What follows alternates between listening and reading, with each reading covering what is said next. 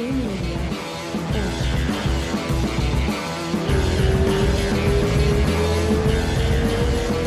Um, dois, três. This this is something different today, man. Thank you so much for taking the time and doing this. How's it going, Mr. Giga Chikadze? Did I say it right? Is is Giga? How, how do you guys say it? It's a giga, you know, like Giga, gigabyte. right? Yeah, yeah, Just like a giga, yeah. yeah. If you if you ever come to Brazil, they're gonna say, "What's up, Giga? What's going on, my yeah, man?" It many times. Yeah, a lot of times, like the Brazilians, they called my name like Giga, and then I realized that you guys have uh, uh, you guys uh, spell Giga differently than Yeah. my name. My name Yeah. spelled in like Giga, right? Yeah, and here we say gigabyte. Yeah, like just the, the gigabyte. Yeah, it's pretty fun. So we we were just chatting because I, I I'm in Brazil for the end of year festivities and, and whatever. I was asking you, you never you never been to Brazil. How long you been training with the master Rafael?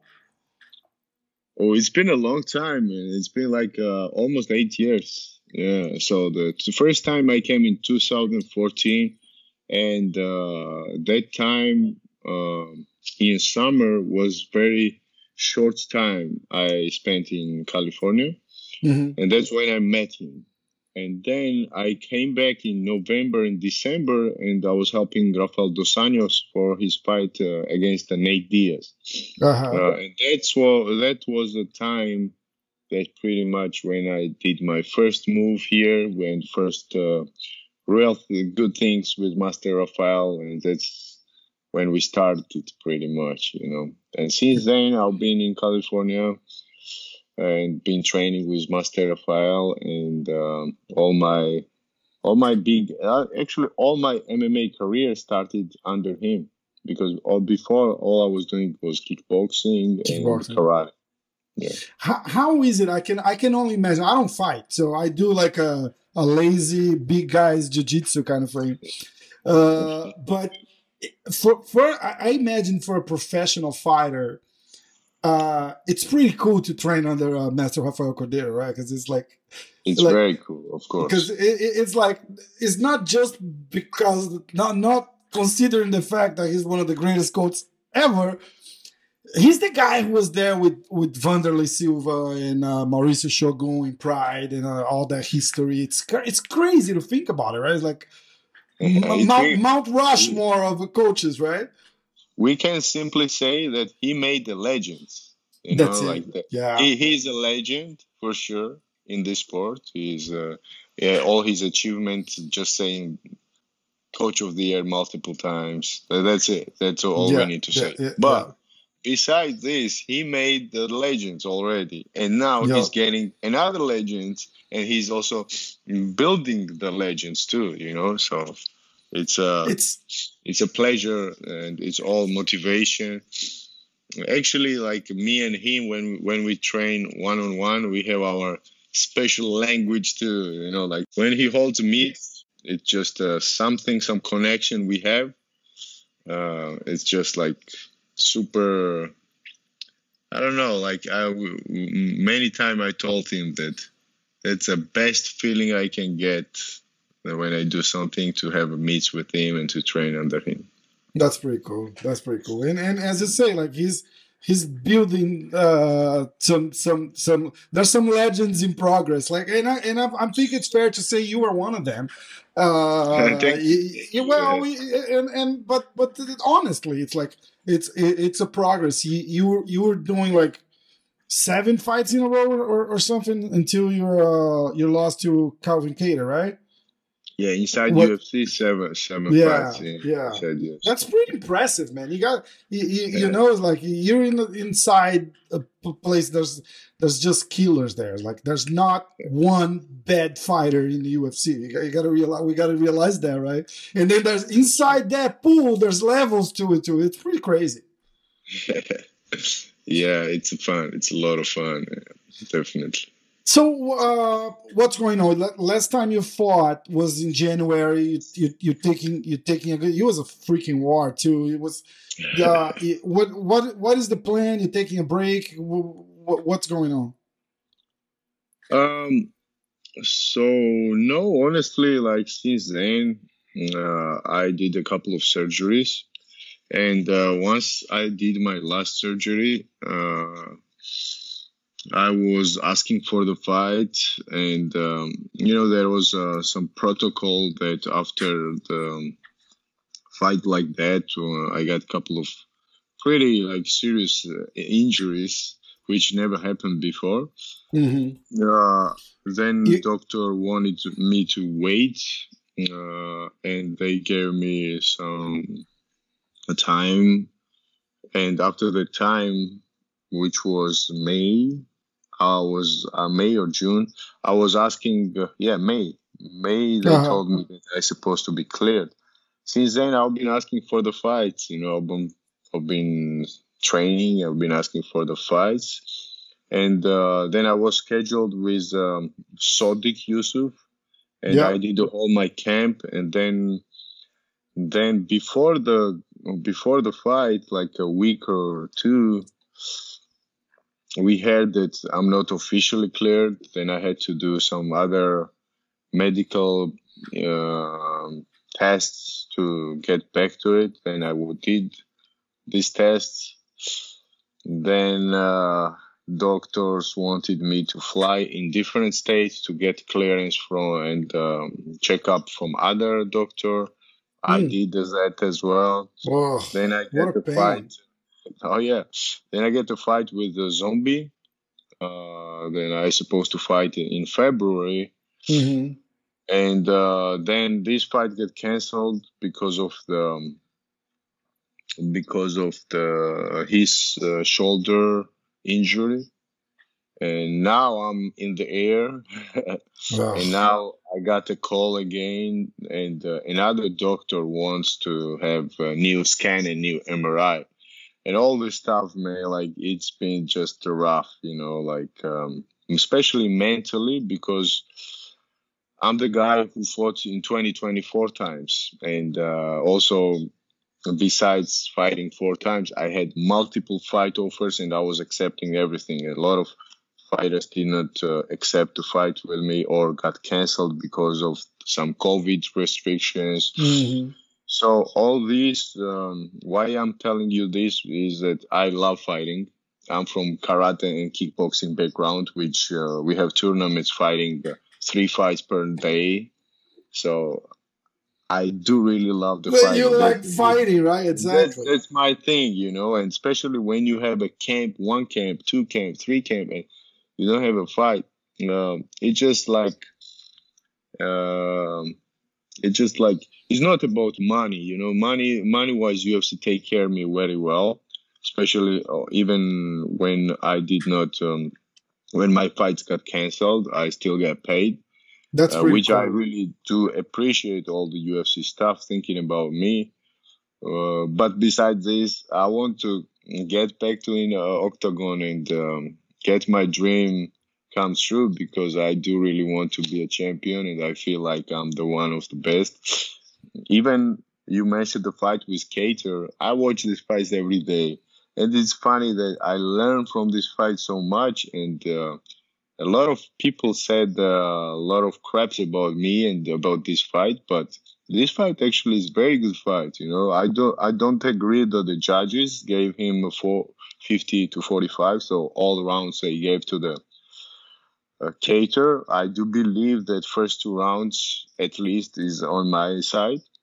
Um, but fight was pretty good fight, you know, to It was a, entertain it was a crazy, amazing fight. Amazing. Yeah, but that's the my- type of fight you don't want to get into all, all the time either, right? Because it's it's it's very demanding on your body uh, during the fight and after the fight, especially, right? The the recovery from from a fight like that. Yeah, Like, yeah, I'm not even saying about losing or or winning. It's just what you put your body through on a fight like that, right? Yeah, but the thing is, I'm. Uh, these are the fight that they. You guys like that, pizza. right? that's, that's a fight that I can I can show to my son. Even if even I lost the fight, um, I can show to my son and say that look, this is that you don't get. Uh, you don't um, put your head head head down even till the last second. You know. That's uh, uh, I'm really proud of this fight as well of myself, and uh, I do believe that uh, that night just was not my night. You know, uh, I fought my fight in a different way. Uh, all my life, it's been my dream to fight for UFC title, and uh, that week I heard that a champion uh, did not have an opponent, mm. and that was my very big mistake. That all my mind from Calvin Kattar went to the championship fight. That oh why they not moving me because I was seven and zero oh in the UFC. I was one of the big uh, upcoming guy that was yeah, ready for, for sure. title, and um, I was a little bit upset that why they're not moving me for title fight. But uh, same time, I met Dana and said he said that oh you beat uh, this fight first or second round with knockout without injury. I'm gonna get you for title next. So you are next, pretty much. He said, oh, and uh, all this mentally, like you know, I'm not young, super young. I mean, I still feel like I'm young, but uh, I I'm not super young, right? To not, uh, I don't I don't make usually mistakes like this. But mm. when this happened, this moment, and when fight started, I wanted to finish the fight right away in a minute or two because I was planning to fight yeah. for title.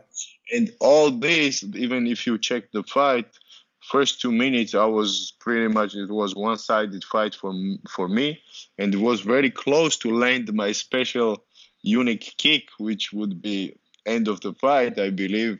And then I missed the, the um, kick and I slept. When I slept, then mentally I was worried that oh I have to finish the fight somehow real, real soon to fight for title instead of to facing my opponent and realizing all the damage that can cause in the fight. You know. Yeah. I think it's fascinating the the the mental side of this. It's fascinating because it it, it can make it or break it. it. It's not just about technique and or styles or something like that if you just like just get right just right now like i'm friends good friends with uh, alex uh, pereira and i was mm. in i was in new york for his uh, title fight against uh, nice. israel adesanya and the stuff you hear from the from the backstage that was going on during the fight week like adesanya was mentally fucked up for the fight and even like mm. that, he got like four rounds on Alex. Yeah. You know, like it, it, it was it, just so you can see how good this guy is. But I also think the the state of mind that he was going into that fight, uh, losing to that guy twice before, and yeah, as a dominant as a as a dominant champion, he's fighting a guy that just came in like a year ago to the UFC, and all of that. It, it kind of gets to him, and you you just some some stuff you just can't control. Like like you you just described that happened to you, right? Like I say, look, yes. I my focus shift and uh and and and that's probably what cost you the fight. It's pretty crazy to think about that. Yeah, yeah yeah, things happen. You know, we are humans, and uh, sometimes you cannot control everything. You know, I yeah, mean, that's true. You learn from the mistake. I believe when my chance will come next time, I'm not gonna make this mistake no more. Yeah, and, and you mentioned something that I'm very familiar with. I, I'm I'm friends with with with a with a handful of fighters, and they tell me, say, look, this guy, and I would never say that publicly, of course, but he like, hey, uh, this guy didn't want to fight me. This other guy didn't want to fight me. This other guy didn't want to fight me. The, the fights were offered. I signed it. The guy never signed. It, it never made public. and you getting right on that uh, area of the rankings where like people that are above you, they don't want to fight you because – you are such a yeah. dangerous fight for them. It's not. It's it might. It's not worth it, kind of thing, right? Like you, you're facing a lot of that, right? Yeah, yeah, that's the same situation now I'm having. You know, like the uh, the three, four guys ahead who are ahead of me, they are injured. Rest of them, they have a fight coming up. Champion is moving to another lightweight champion he's gonna fight, and uh, all only one guy who is ahead of me and he don't have a fight. Uh, uh, two of them actually. It's like Max Holloway and uh, Arnold Allen. Rest Mhm. of them are busy or injured. And Arnold Allen al- already refused to fight me a couple of times. And uh, then then is a Max Holloway, and uh, this is a fight I've been looking for for a long time. Uh, that that will be amazing fight if this happens. Imagine like the Max beat Kattar, Kattar won against me, and now I'm fighting with Max, and then we'll be like in some nice triangle to see That's what's right. gonna happen. Yeah, who who wouldn't watch this fight? And um, Yeah. he's a amazing striker. He called himself the best boxer. I believe I'm still the best striker, and we'll see what happens. You know, if that would happen. And all all the all the different um, opponents are good fights too. Like whoever is in the top ten, they are all very good, and I'm excited to see. Like even uh, if I had a Kattar rematch, that would be the probably the biggest fight and biggest dream fight for me at the moment. You know, but he's injured right now. Uh, his last fight was very sad that he he break his ankle or something like that. or Yeah, knee yeah. came up. Very very sad situation happened. How how do you Yeah. see this uh, Volkanovski going against uh, Makhachev Islam. fight? Yeah, that, that's a, that's a interesting matchup because Volkanovski striking pretty pretty good, which I would not say on Islam. Yeah, definitely like Islam improved a lot with Charles. He looked good, but I believe uh, Volkanovski striking is much better, and uh, as a wrestling wise, I think it will be very hard to keep him on the ground because he's such a short and like rugby guy. Like you know, it's different body, different different style guy. So um, uh, I want really that Volkanovski to win because uh, what I want in the future, I want to go get to the title contender and I want to beat uh, Volkanovski so I can. His credit will be even higher when I beat him. you That's know. true. That's That- true. that- that's my political answer on that. But we'll see what happens. It, it can be on a both way, you know. Yeah, I think I think uh, Volkanovski. He's like this is my read, and and I wanna I want you to tell me your read of him because it's a it's a technical read. It's different than mine. He was a guy that I never really cared for until like right. He was that guy that like nobody really thought say, oh, this guy is so freaking good. He's just good at everything. He's not great at something. Yes. He's just right. He's he's and he's the Uh, champion, and all of a sudden say- nobody can beat the guy. Yeah, I, I would say that he's great in one thing, and this one thing is to mixing up. So he's a, su- such a short guy, but he can, uh, in a second, you can see him as a tall opponent because all his the fighting style, fighting stance. Sometimes he stands tall, uh, sometimes he stands short, sometimes he switches the stance. He does a very nice feint, and naturally he has a strong power when he connects the punches and kicks. So all this makes uh fun to watch right now. From the beginning of the career, I didn't even knew who he was and I didn't even watch his fights. But now, since he did a lot of adjustments and the way he beat uh, K- uh, Ortega, Max, and uh, last last fight only Max, not the ones before. Max last fight, Ortega and Zombie. This is incredible, yeah, and very nice to watch. It is. It is. It's crazy. It's crazy. Especially us having uh, Aldo having fighting Max and that that, that type of stuff with with Oh, he beat Wh- Aldo as well, right? yeah. I, um, Volka beat Aldo. Well, he had to. He had to. Oh no, no, Aldo went down, right? I, think, Aldo. that was that was the way he got I- the Max fight. I think he beat Yeah. Aldo, and then he got the title shot yes, I don't. first time. Yeah, and then Aldo went down. Uh, Yeah. went down weight class. Yeah. Yeah, and and uh, but Max, if you watch those Aldo fights, it's great. I I had Aldo on the show, and uh, uh, we were talking about the the iconic McGregor fight, And we were talking like, so did he get into your mind? Yes or no? And all others, he said like one fight that his mind got the best of him was the Max rematch because he wanted to beat the guy so bad and he wanted to avenge the first loss so bad that he was like, oh, I was, I was like, I wanted to knock him out, like I wanted to rip his head off. And and and and he lost badly on the second, especially on the rematch.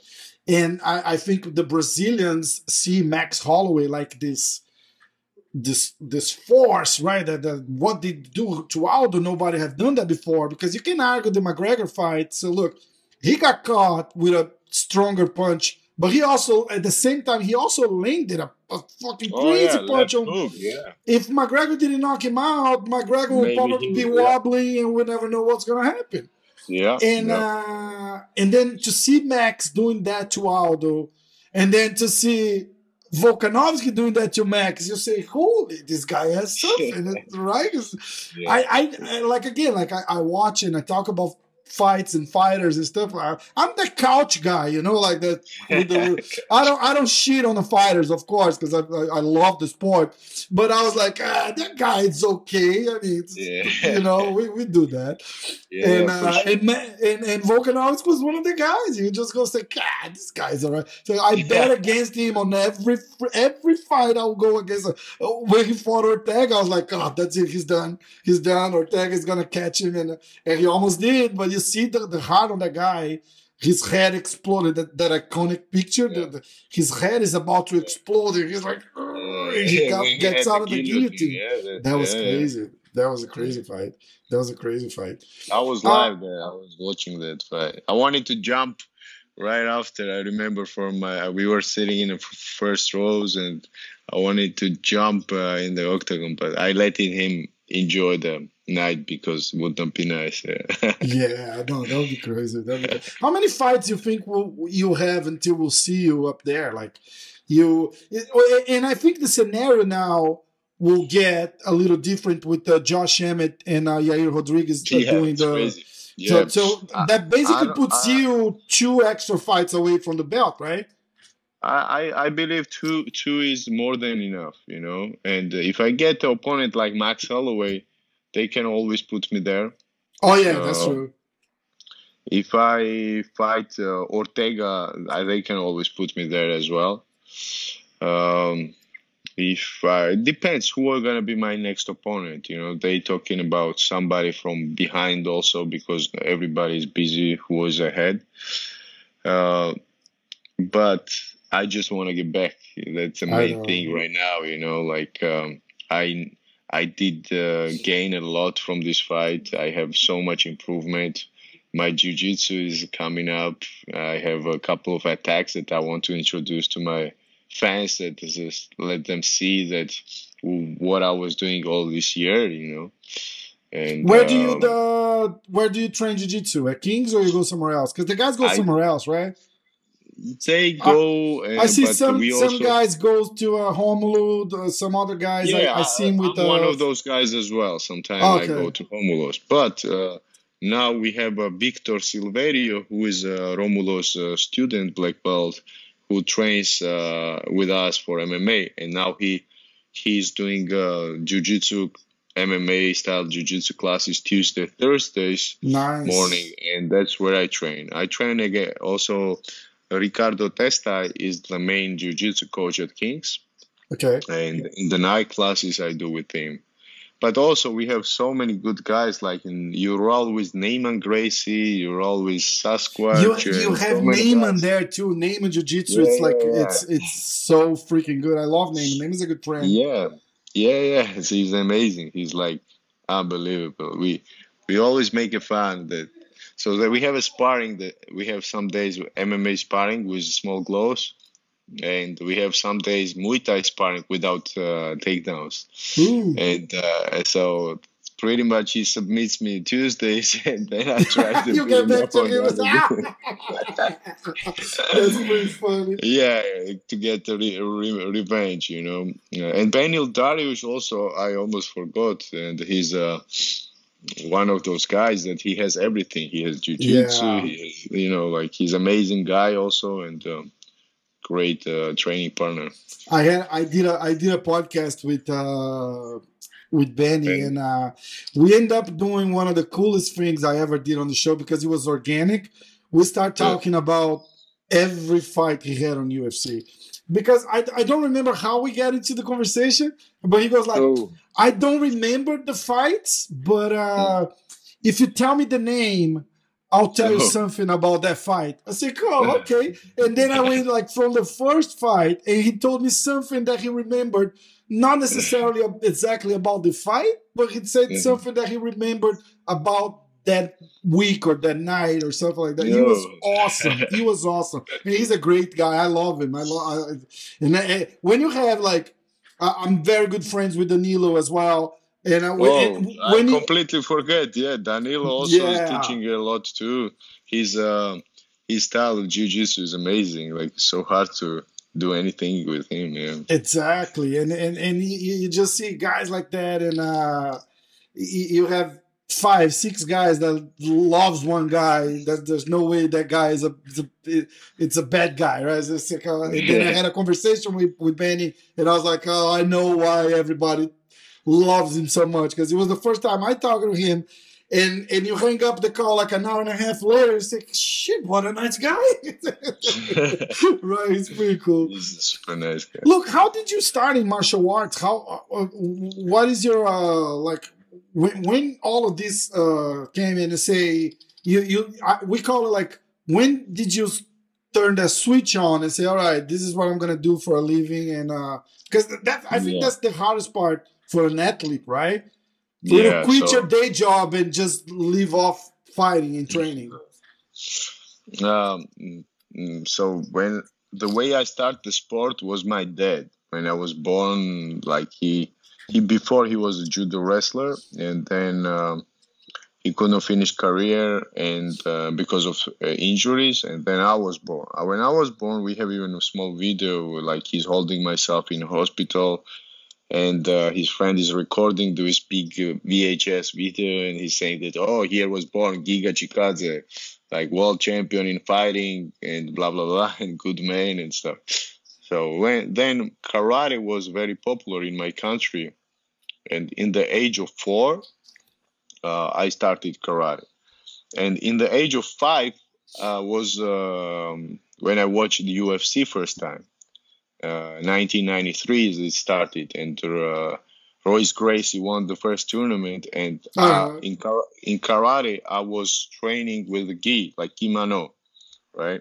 Yeah, so yeah. that's when I watch him. I was not. Uh, I didn't understand a lot uh, what was karate and what was jujitsu at the time, right? But when I watch him inside the octagon against the different uh, outfit guys, he was beating and he won it, and especially that he was a small guy and he beat the bigger guys. That was my kind of. I kind of thought that was my future. That was myself in the future Mhm. and um, that's when I fell in love in MMA. And since then, pretty much been my dream to become a UFC champion. But then I slowly like grow up, did the karate for a long time. Then I moved to kickboxing. I moved to kickboxing, and then I lived actually in Netherlands. I don't know if you're familiar with kickboxing, but Dutch style Yeah. kickboxing is like one of the greatest style. And I lived in uh, you know the Ramon Dekkers. He's like legend of Muay Thai and the kickboxing. Ra- Raymond Ramon Dekkers, and I trained uh, under him. He was my first Dutch kickboxing coach, and uh, in a team Golden Glory. Then I moved to Mike's gym, Boss gym. So pretty much I lived in Amsterdam seven years uh, in Wow. Netherlands, and I trained there Dutch kickboxing. And at that time, I moved there because um, I got married when I was 18, and uh, I karate didn't pay the money, and I thought that okay, I have to make my living somehow. I had a kid, my daughter, pretty young age, and uh, me, my wife, and my daughter, we moved there to live, and I was making small money from kickboxing. I was like getting paid. First fight, I got paid nothing. Second fight, I got paid 150 euros. Second fight, third fight, 250 euros. And slowly, slowly, I I made uh, okay money pretty much to stay in Holland and live it. Uh, but my dream was to not to have a, just a Mercedes car. My dream was to have a Lamborghinis and airplanes and Okay. everything. So I realized that okay, what I have to do because kickboxing don't give you opportunity. This is not to getting there. and uh, I started to travel in 2014 uh, because I had an opportunity to go to boxing uh, to start boxing career professional in Philadelphia. So there is a big name of boxer Bernard Hopkins, and he was looking for sparring partner for his Kovalev fight, Ruslan Kovalev, and uh, they asked me to go there, uh, and they were offering me uh, his team. He, they were offering me a, a management, uh, sponsors, uh, the fights, pretty much to change career from kickboxing to boxing, and that's how I went first time in um, U- United States. Like the I still- entry level boxing thing, do they pay a lot more than uh, like MMA? No, right? On the on the- the entry level, no, right?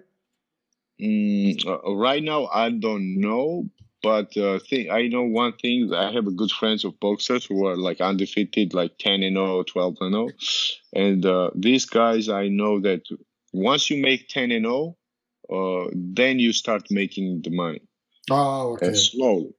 I see. And um, but ten and 0, they building their careers. They not like Mhm. after two fights, they're not jumping with the lions. The MMA Yes. guys, we are different. My debut wa- was against a very good fighter. Actually. No, it's Like, great, and that's what I, that's what I was saying. Like, there, there's no shitty fighters in the UFC. It's like you yeah. you just go to different levels. Like you're now in the top ten. You're on a hold. I had uh, Darren Till, and Darren Till said something very uh, speaks fluent Portuguese. It's crazy. It was it was Wow. like funny, and he goes like, "I say, look, uh, there's no bad fighters in UFC. Like the best in the world are there, but." Absolutely. when you get to the top 10, it's like, oh, it's a different level, man. It's a It different. You felt that too? Yeah, absolutely. Yeah, it is a different level. I didn't know before. Mm, I was just, um, just, uh, I was just flowing and uh, moving forward. And but once I get in top fifteen and top ten, I can see the preparation is different, mindset is different. You know, of course, every fighter is good fighter, but there are the there are things that oh, this guy coming up from the big loss and he's fighting for the his job, or oh, this guy is on the roll and he's fighting to get to title shot, or the, the mindset i- it's a lot of things are, are different in the top 10 which can uh, direct the winning direction each like each way and this is such a strong let's say you'll see my fight from the last fight and Kattar who was demolished by Max Holloway Mhm. facing the Giga who is a new upcoming dog who's uh, on the roll and knocking out like Cub Swanson, Barboza and all the big names and now you see his mindset and suddenly my mindset and then you see that uh, even the last seconds of the fight I had like orbital broken bone nose uh, nine times broken a broken hand broken elbow and uh, you, you see that the guy don't give up till last second so Yeah. all these type of things uh, does not happen from uh, in the fights like uh, uh, preliminary card. These fights No, it's, exactly. Yes. Okay, you know, Yeah, that's yeah. Yeah. So keep keep going because I, I, kind of cut you just on uh when you got to the boxing, right? Like uh Yeah, so I stayed there uh, and um, was uh, was good, but that was not something I was looking for because I had such a good kicks. I thought that okay, I have to give a yeah, try. what a shame, Yeah. right? Like it's not. Yeah, you're yeah, right. like, you know, the money is good, boxing is good. I see we need a lot of work, but we can do it. But uh, then I was like, okay, let's see, let's see about MMA. and then I started con- continue my travel and uh, accidentally find the last day. You know, I was in California. The last day I I, saw I met uh, Master Rafael and Beneil Dariush same day at Kings. Wow. And that, that that day I actually was flying back to Amsterdam. And uh, we, I had a sparring that day at Kings. Um, had five rounds sparring, uh, and uh, after that, I don't know. We, uh, Master and Benny, we fell in love with each other like too much. That's awesome. yeah. That is awesome. That is awesome. and and again, like, how do you go from being in in kickboxing, almost going? I'm trying to plug my. uh There you go, my camera, because it's. Sure.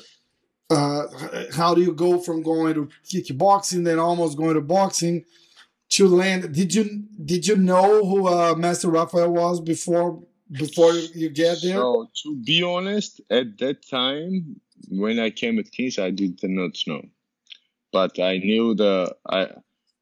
I find out later that uh, so I was talking to one of his students who was my friend and old teammate in Netherlands, and that was the guy who he he's Brazilian too. He was telling me, "Man, you should come at Kings." That was five years before that I actually came accidentally. Wow. He was telling me, "No, you have to come. You have to come."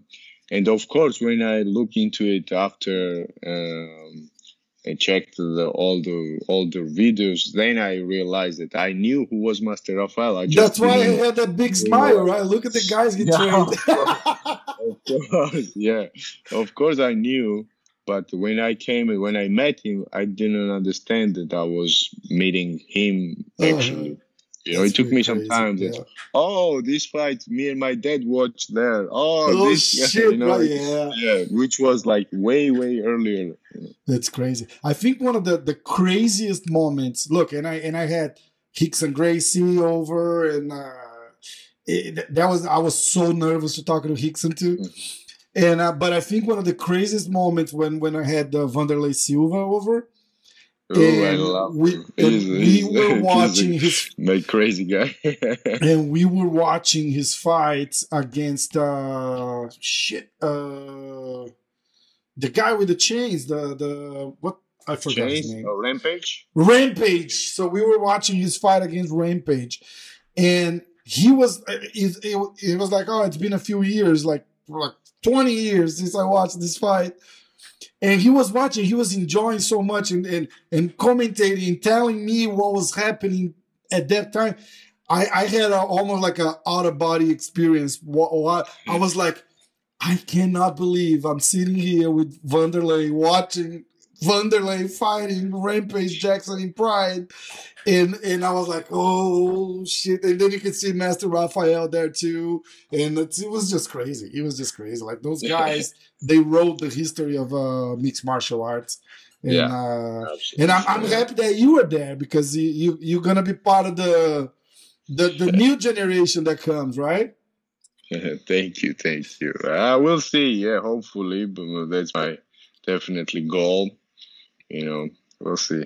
So assuming everything goes well, when should would see you back?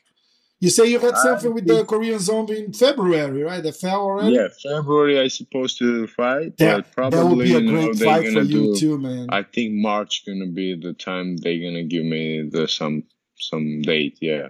So now they called uh, another doctor. They they want me to do again a new MRI. So uh, I'm doing 27th, I believe, in December.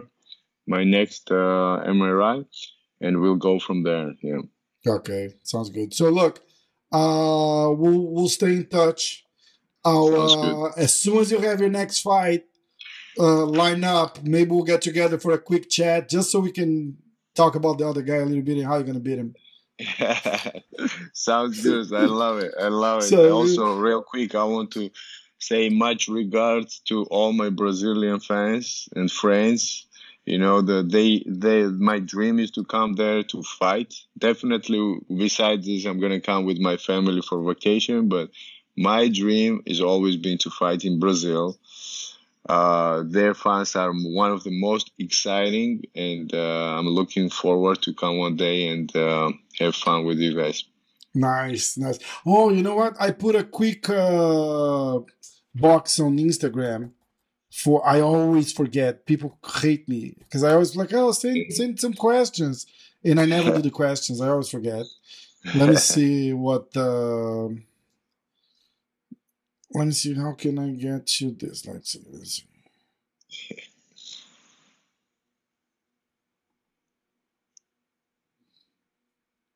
Get the app. I don't think I'm gonna. Yeah, I'm not gonna. I'm gonna. I'm not gonna be able to get you the questions because I'm using my phone for the for the camera. But I have a couple of questions I got from uh, from my group.